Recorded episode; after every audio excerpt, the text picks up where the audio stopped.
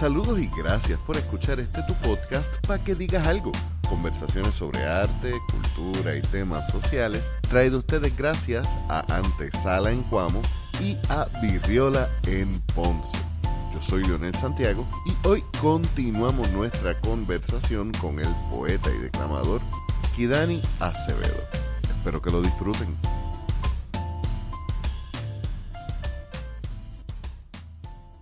Pego a, leer menos, porque, ¿verdad? En todo ese periodo mi lectura se afectó y todo, y pegó a conocer más artistas y a leer sobre sus obras. Sí leía, pero era más de técnica, de, en qué periodo se hizo tal obra, y eso me rescató la poesía, porque yo había dejado de escribir. entiendo. Yo, yo, completamente me olvidé de escribir, no salía nada, todo lo que salía era un asco, por lo menos para mí.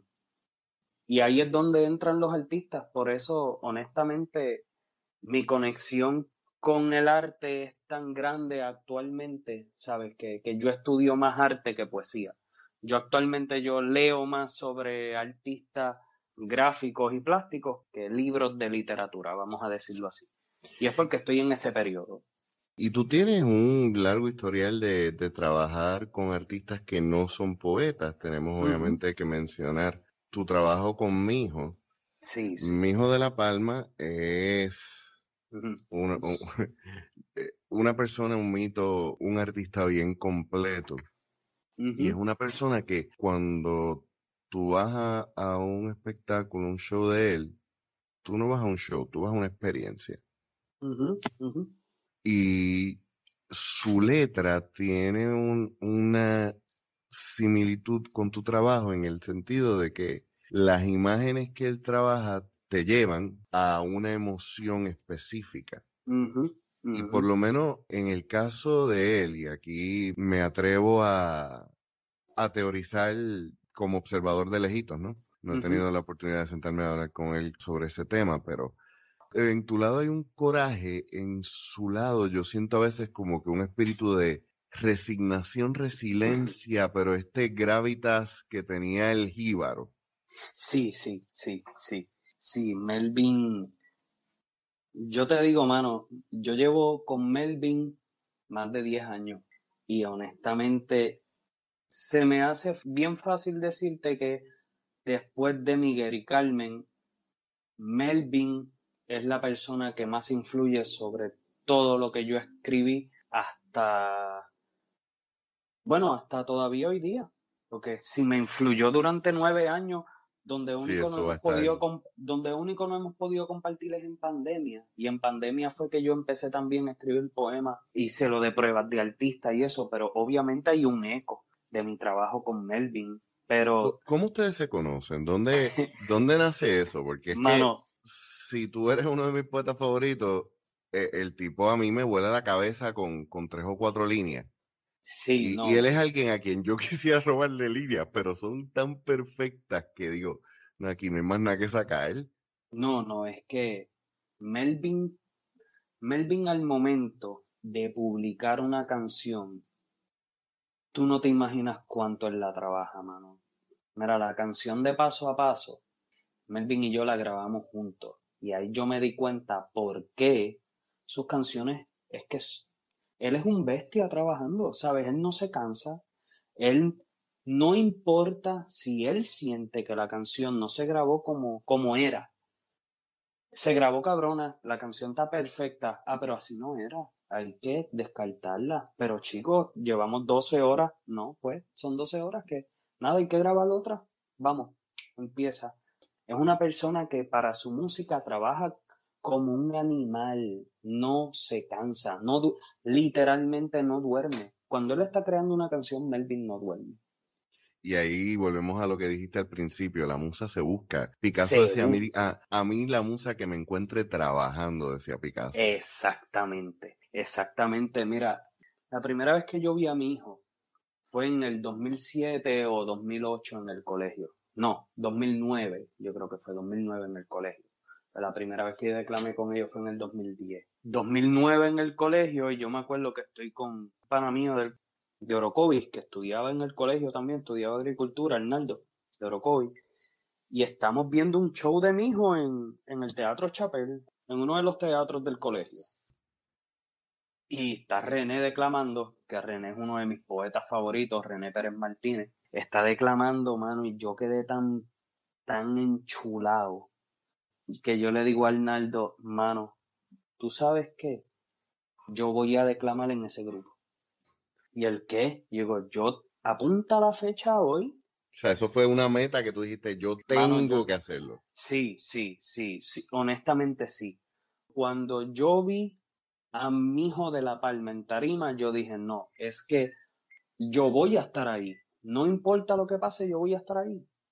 Y me, me puede tomar la cantidad de años que me tome, pero yo al lado de ese, de ese tipo y esa gente, yo voy a hacer poesía. ¿Y lo que te tomó un año? Y los pega a perseguir. Es que yo, yo fui, ¿Sabes? Eso no me llegó. Hay que buscarlo. Sobrado, no, no me esperaba esa. Yo no me esperaba eso. Entonces, yo he perseguido a bien poca gente en mi vida, pero con a Melvin lo perseguí. Pues mira, eh, yo Melvin me comenzó a invitar a los, a los halftimes, porque, ¿verdad? Mi hijo tocaba un show, eh, el show te lo mm. dividía en dos tiempos, y en el halftime a veces declamaba. ¿Qué sucede? Pasan los años y el grupo cambia, pasa, el, pasa un año y medio, el grupo cambia y Melvin me llama, mira, este, ¿te interesa estar en el grupo? Y yo, mano, como un nene chiquito, tú no te lo imaginas. Yo no lo podía creer. Y cuando llegamos a tocar a San Germán, mi, mi, primer show fue frente al Portacelli, en la plaza frente al Portacelli en San Germán. Y me acuerdo que estaba, había un corillo bien chévere, estaba Mario Chambón en la percusión, Chino Cajasco en, en la guitarra eléctrica, estaba Melvin, estaba Sonja en la armónica, estaba José Juan Pollatos en la flamenca, o había un corillo bien cabrón, más estaba José Serrano y Nelson, yo creo que les Vélez, pintando, que fueron parte de los organizadores también. Y cuando yo llego ahí, yo me friqué. Y Melvin me vio friqueado y me dijo, ven acá, ven acá, ven acá. Tú viniste a disfrutar con nosotros. Esa gente que está ahí de casualidad te va a escuchar, pero tú viniste a disfrutar con nosotros. Olvídate de esa gente. Disfruta, vente. Siéntate ahí. Y mano, Melvin tiene... A veces yo tengo la impresión de que él o no reconoce o no le importa un pito lo grande que mucha gente lo ve y tiene una facilidad como para sentir en casa si estés en, una barra sentado. Mira, yo te, yo, yo te digo que mi conexión con Melvin es mucho más allá de la música, ¿sabes? Yo lo conocí a él a través de la música y los primeros años la conexión era de panas, pero era música, era más música que panas. Yo tengo una conexión con Melvin de familia, ¿sabes? Melvin es mi, mi, hermano mayor. Yo tengo dos hermanos en mi familia, este, de sangre, pero Melvin es el mayor de todos ellos, porque Melvin es mayor que mi hermano mayor de de padre y madre. Pero ya yo he compartido tanto con él. Yo he adaptado mi poesía a mi hijo de La Palma, obviamente, porque lo que yo escribía al principio, antes de entrar a mi hijo, mano, eso no era material para mi hijo. La letra de Melvin estaba en un nivel, y la letra de Kidani estaba bien lejos de ese nivel. Ahí pues hay que leer más, hay que escuchar más, hay que aprender más y comenzar a escribir como es. Eso es lo lindo de uno trabajar con gente que uno admira y que aunque estén más adelantados que uno en ese proceso de crecimiento como artista, te dan la oportunidad de crecer y te empujan a ser mejor artista. Exacto. Exacto. Quisiera, si tuvieras alguno de esos poemas, probablemente de simulacros, me imagino, de, esa época en que tú empezaste a trabajar ya directamente conmigo? Sí, mira, con mi hijo, el, uno de los poemas que más a mí me gusta, que declamo con mi hijo, se titula Fisuras y está en la página Sofía de Simulacros. La pues Simulacros tiene nombres. Está en la página Sofía de Simulacros y yo te diría que este poema es el poema que más me hace pensar en mi hijo porque es el poema que más personas en mi hijo yo creo que se han disfrutado. Okay. Y es, cada tarde, al final de la jornada, Llego a la habitación y me quito la camisa, los zapatos, el bolígrafo, las llaves, los pantalones, las medias, los calzoncillos. Y me paro frente al espejo buscando alguna cremallera en mi piel. Este pellejo no puede estar pegado a mis intentos. Debo tener alguna fisura bajo las uñas o tras las rodillas. ¿Por qué no me escascaro cuando me abrazan? Sé que debo tener alguna línea entrecortada para pasar las tijeras, pero jamás logro encontrarla. Entonces tomo el teléfono, me abro las cicatrices con las mismas preguntas y me escondo bajo la ducha a restregarme las renuncias por dentro de las heridas. ¿Ese poema en qué año tú lo escribiste? Ese poema yo lo escribí hace... Yo estaba empezando a vivir aquí, en mi apartamento. Ese poema yo lo escribí en el 2014. 2014. Estaba tratando de hacer el, la cronología, porque la primera vez que yo vi a mi hijo fue en el 2014 y fue en la, en la guancha. Ok. Y creo que fue... Pero estaba yo y Hermes o yo... E, estaban los dos. Ok, perfecto. Y ahí fue donde yo desde ese momento fue como que fangirling bien brutal, porque ahí fue donde yo pude ver, ok, todas las artes conversan. Sí, sí, sí. Porque sí, es bien extraño, vuelvo y digo, eh, la forma en que, que yo eh, organizo el pensamiento es bien, bien diferente, ¿verdad? Pero muchas veces cuando te hablan de arte, sí, sabemos que las artes son un mundo, que está compuesto de, muchas cosas, pero a veces hablamos de literatura separado de la música, separado de las artes visuales, separado de las artes dramáticas, cuando todo puede ser un mismo espacio y todas se alimentan de una de la otra. Y esto también lleva a lo otro que quería preguntarte. He estado viendo los videos viejos que tienes en YouTube siguiendo tus stories en Instagram y he notado que ahora tienes esa, lo que mencionas, esa influencia de las artes plásticas en general. Sí, sí, sí. Que es un, es un mundo, volvemos, e, e, es, parte del mismo mundo, pero muy pocas veces estamos uniéndolos al punto de tener esas conversaciones como la conversación que tienes con, con el, artista de grabado que mencionas en el poema de hojas. ¿Cómo tú empiezas eh, a hacer ese puente entre las letras y las artes visuales? Pues mira, igual que con la música, ha sido una suerte brutal. Yo he tenido la suerte de que la vida a mí me ha dado los mejores amigos. Yo entré a la música por Gene y Paul Melvin. René, que era el poeta de mi hijo, antes de yo entrar, René me insistía, chico, pero ¿por qué tú no has llegado? Y yo, mira, porque yo no voy a molestarlos a ustedes. Es que queremos que vengas para que declame. Y yo, y René me, me molestaba, me escribía, pero mira, es que no has llegado. Y yo, porque yo no voy. Vente que te estamos esperando. Él me insistía y fue, es una persona a quien le debo, aparte, o sea, le debo un montón a Melvin y también a René. Y dentro de ese mundo, gracias, gracias a mi hijo, mi hijo ha sido una cajita que me ha traído no solamente la música. Yo tengo acceso al mundo del grabado gracias a los artistas que estaban cuando yo entré a mi hijo. ¿Por qué? Porque mm. cuando yo entré a mi hijo estaba Nelson y José, que ambos, ambos son artistas graduados de San Germán, y a través de ellos yo conozco a Marcos.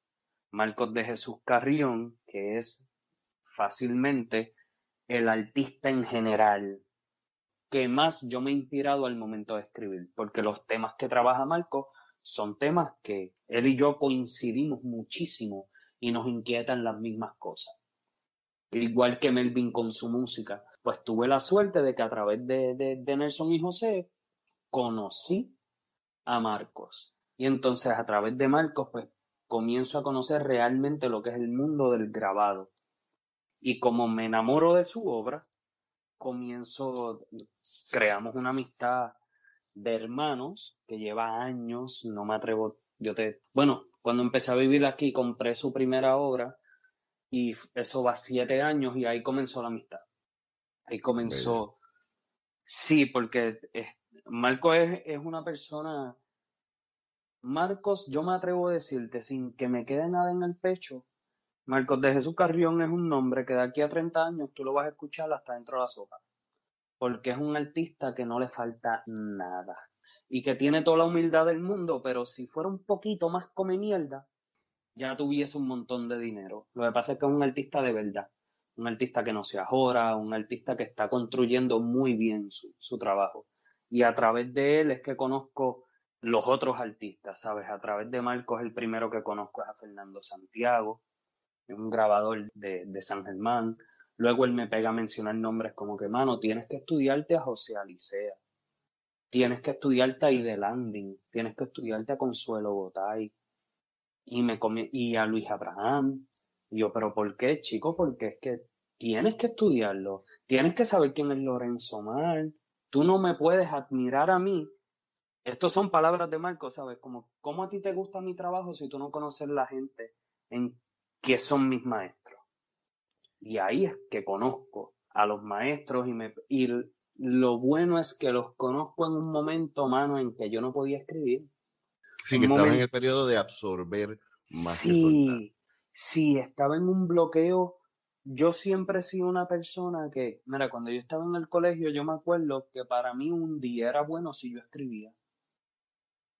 Ese desespero, esa necesidad de escribir siempre, ya no la tengo porque ya, me, ya lo que hago es que apunto las ideas y en mi mente estoy todo el día dándole casco, sí trabajo. Exacto, las estoy rumiando, exactamente. Pero las, ¿sabes? las trabajé un poquito, las desarrollé un poco. Y cuando comienzo, comienzo a escribir sobre Marcos, es el primer artista que comienzo a escribir. Luego, el segundo artista que me llama la atención es José Alicea y luego voy a Martín García. Martín García Rivera es uno de los mejores grabadores de Puerto Rico y de ranking mundial, igual que José. Honestamente, todas las personas que salen en, múltiples, eso es la crema de la crema del grabado puertorriqueño. Yo tuve la suerte de que esos artistas me autorizaron a utilizar sus obras. Pero son, son personas que yo te digo que rescataron, rescataron el oficio de poeta, me rescataron el oficio de poeta porque ya yo no podía escribir de nada, ni, ni siquiera ni político, era un periodo completamente de, un bloqueo seco, nulo, no salía nada. Y tuve que buscarlo. Tampoco es que al ver las obras me inspiré así de fácil, tuve que estudiar las obras y estudiar por qué los artistas habían creado y me metí más en por qué esta técnica, por qué esto que parece tan sencillo, tú pasaste tanto trabajo haciéndolo y ese tipo de cosas, ¿no? Sí, él, puedo entender que él diga que tú no lo puedes admirar a él si tú no conoces a, esos otros artistas, porque, digo, quizás yo no diría que tú no lo puedes admirar, pero conocer las personas que, te, influenciaron a esos artistas que uno admira, te hace disfrutar a mayor profundidad las obras.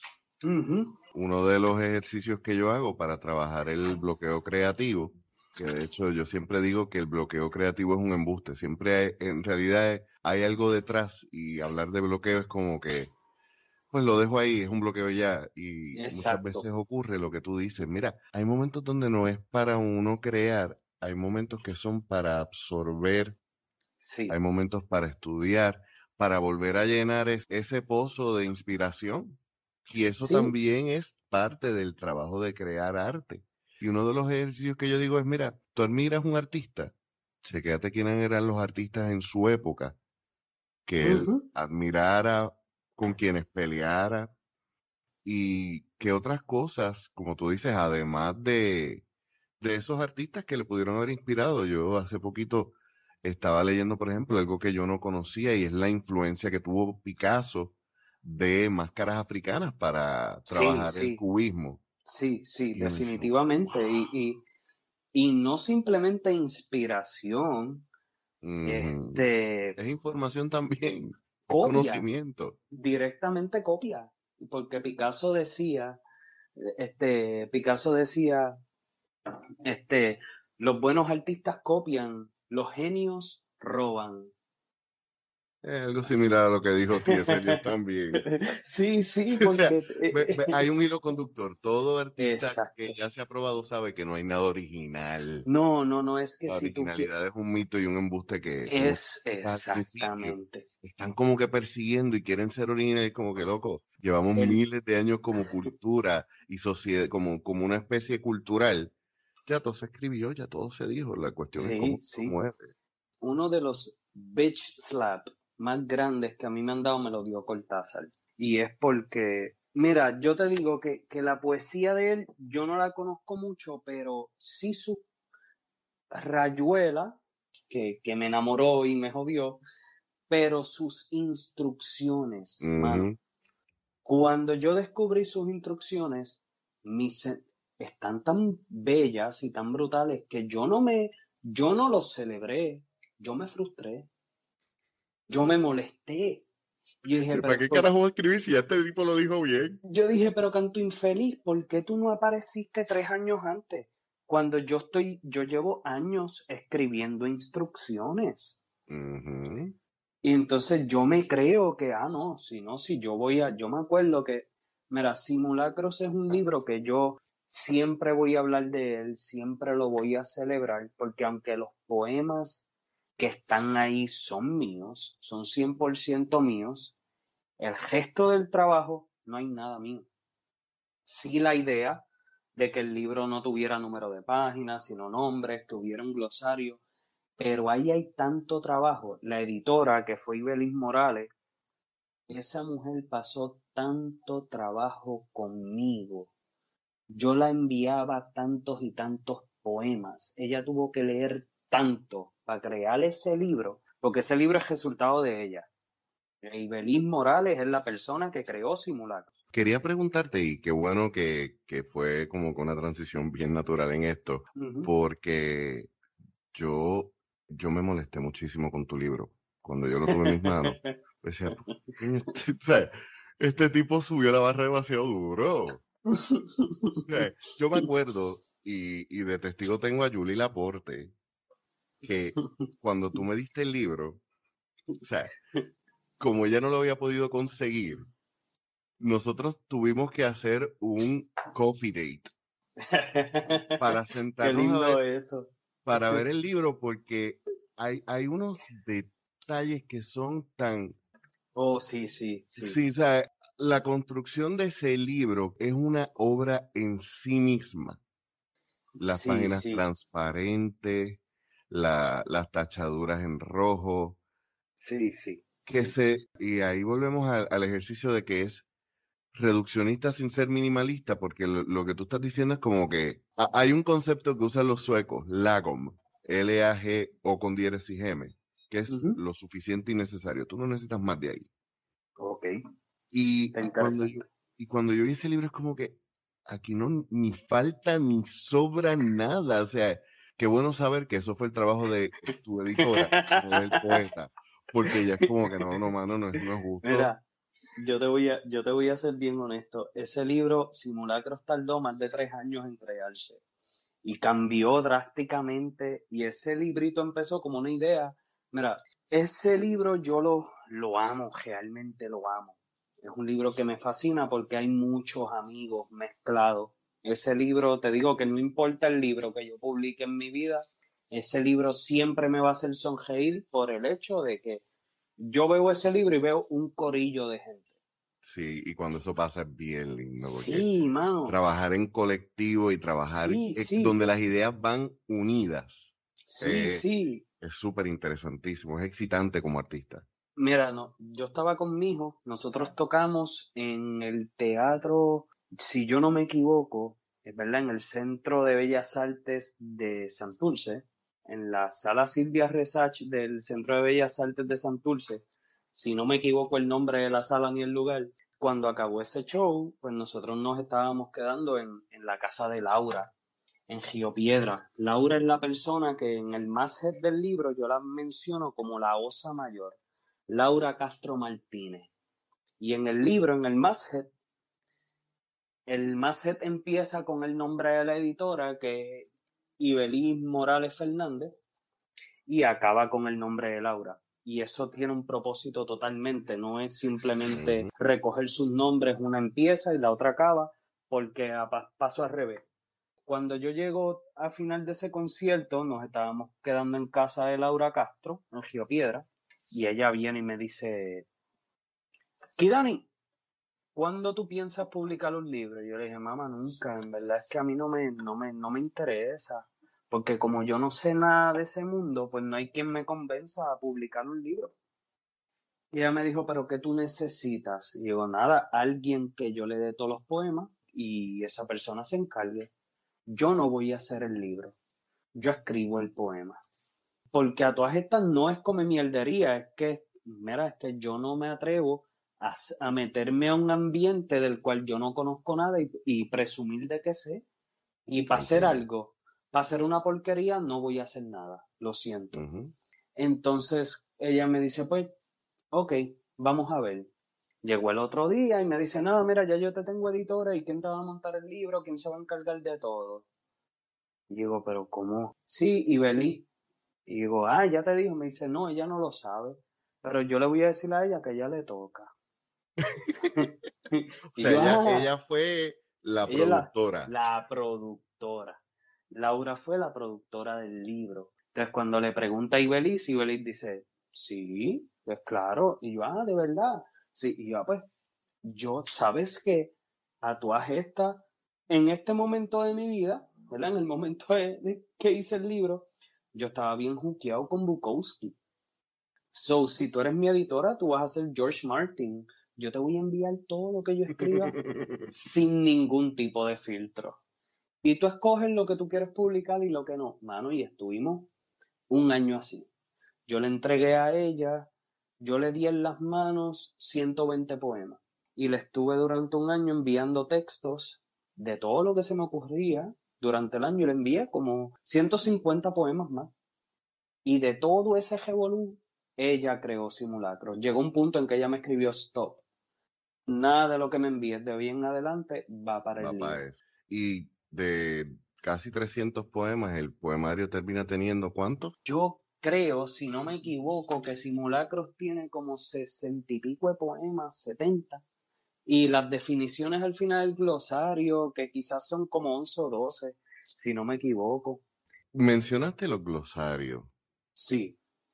¿De dónde surge esa idea? Porque yo creo que por ahí fue que yo te conocí, porque habíamos coincidido en algún evento, te puse friend request, qué sé yo, y empiezo a leer que tú estabas con instrucciones y un glosario.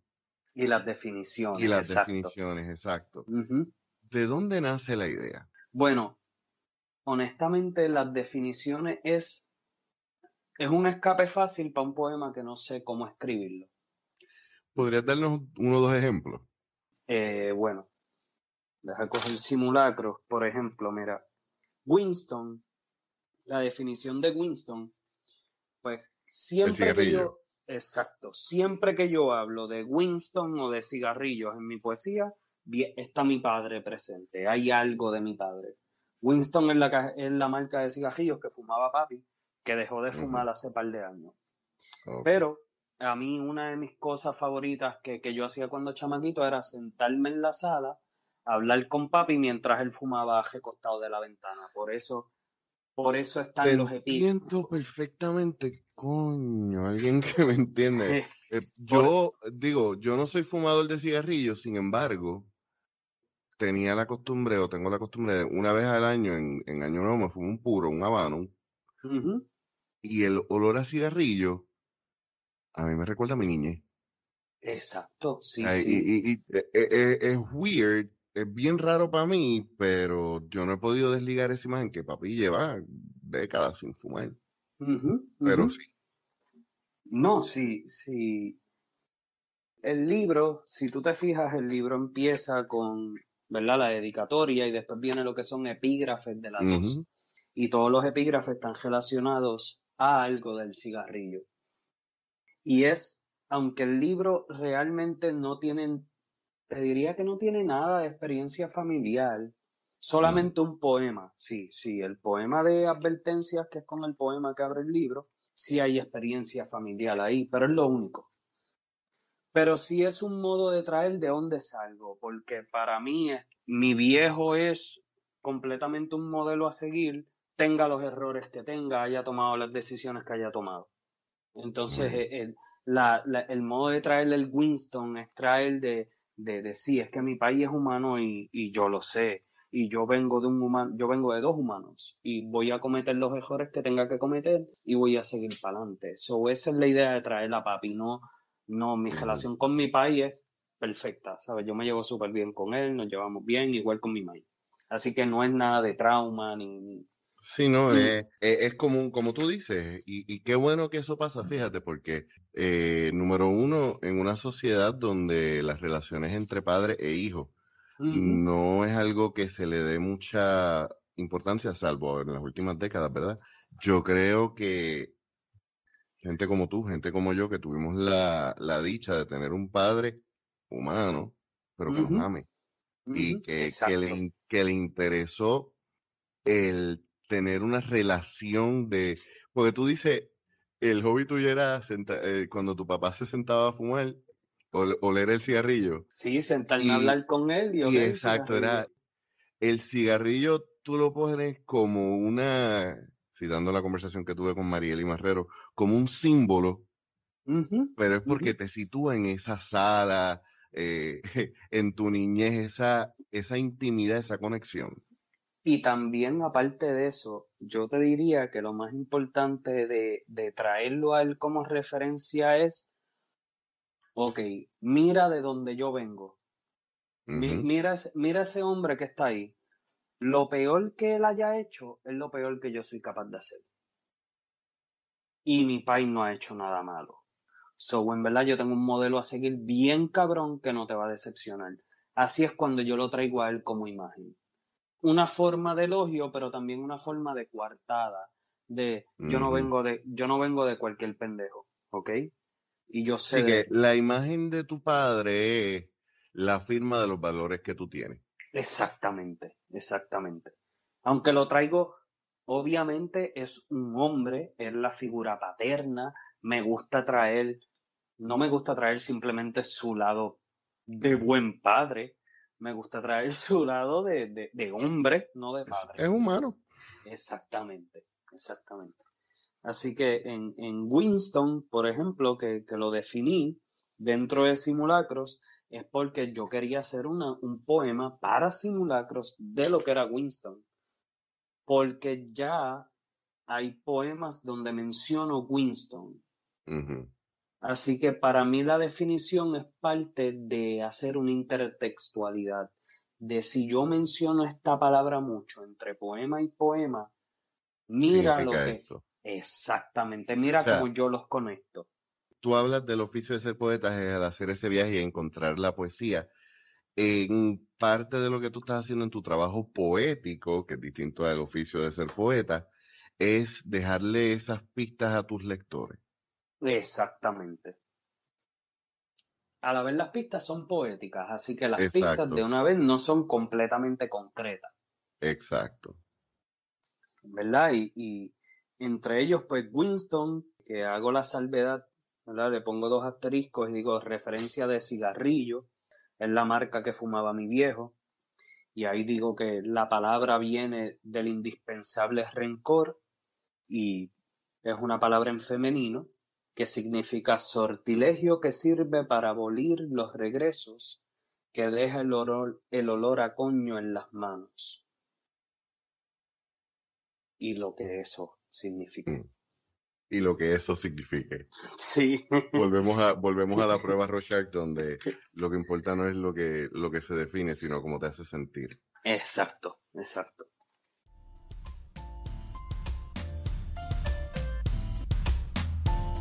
Y vamos a dejarlo hasta aquí el día de hoy. Como siempre en las notas del episodio encontrarán no solamente las redes sociales de nuestro invitado, sino un conveniente enlace en Linktree, tanto para seguirnos en Facebook, en Instagram, para seguirnos en este podcast. Y si te gusta nuestro podcast, por favor recuerda eh, dejar un buen review y suscribirte, además de compartirlo con tus contactos, amistades y familiares. Por último, te recomiendo que visites nuestra tienda. Recuerda que 100% de nuestras ganancias van directamente a artistas puertorriqueños, por lo cual invertir en nuestra tienda es invertir en nuestra cultura. Yo soy Leonel Santiago y nos escuchamos la semana que viene.